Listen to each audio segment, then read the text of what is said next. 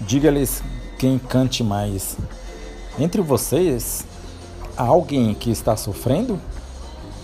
Que ele ore? Há alguém que se sente feliz? Que ele cante louvores? Tiago 5,13 Quem canta seus males espanta.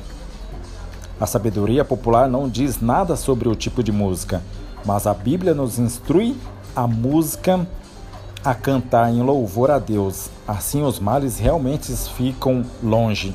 Há um poder especial no louvor ao exaltar a Deus. Nos conectamos com a fonte da vida e o poder das trevas é banido.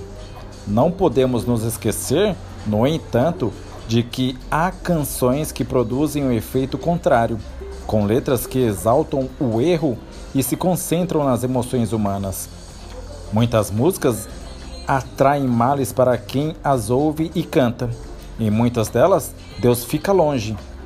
E uma visão distorcida da vida é transmitida por outro lado. A boa música melhora a conexão com Deus, eleva os pensamentos e nos enche de esperança. Isso aconteceu em Salvador. Vamos lá. Na Bahia, no bairro de Nazaré, onde fica o colégio adventista. Na frente da escola há uma igreja adventista. Um dia, um membro da igreja foi realizar trabalho missionário no Hospital Santa Isabel, que fica na vizinhança. Uma senhora tinha sido internada e estava esperando receber alta havia vários dias. Quando recebeu a visita do irmão, perguntou: Você é dessa igreja que fica perto daqui? Ele respondeu: Sim, do outro lado da rua. Ela replicou: Vocês cantam no sábado? Não é? Eu ouço daqui.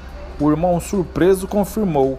Ela então pediu: Diga-lhes que cantem mais. Seus cantos me fazem muito bem.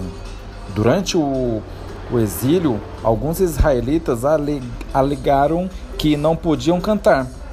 Era difícil cantar as canções do Senhor numa terra estrangeira. Salmo 137, 4. Tinham sido maltratados e humilhados, estavam com saudade de casa. Em lugar do, da doce melodia, havia lágrimas de amargura. Junto aos rios da Babilônia, nós nos sentamos e choramos com saudade de Sião, lá no Salmo 137.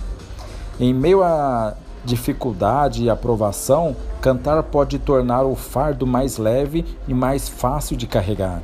Jesus cantou na última ceia, mesmo conhecendo o terrível destino que o esperava. Mateus 26:30. Se você louvar nos momentos de dificuldade, não perderá nada, sem elevar os olhos ao céu. Sua percepção da bondade divina será distorcida.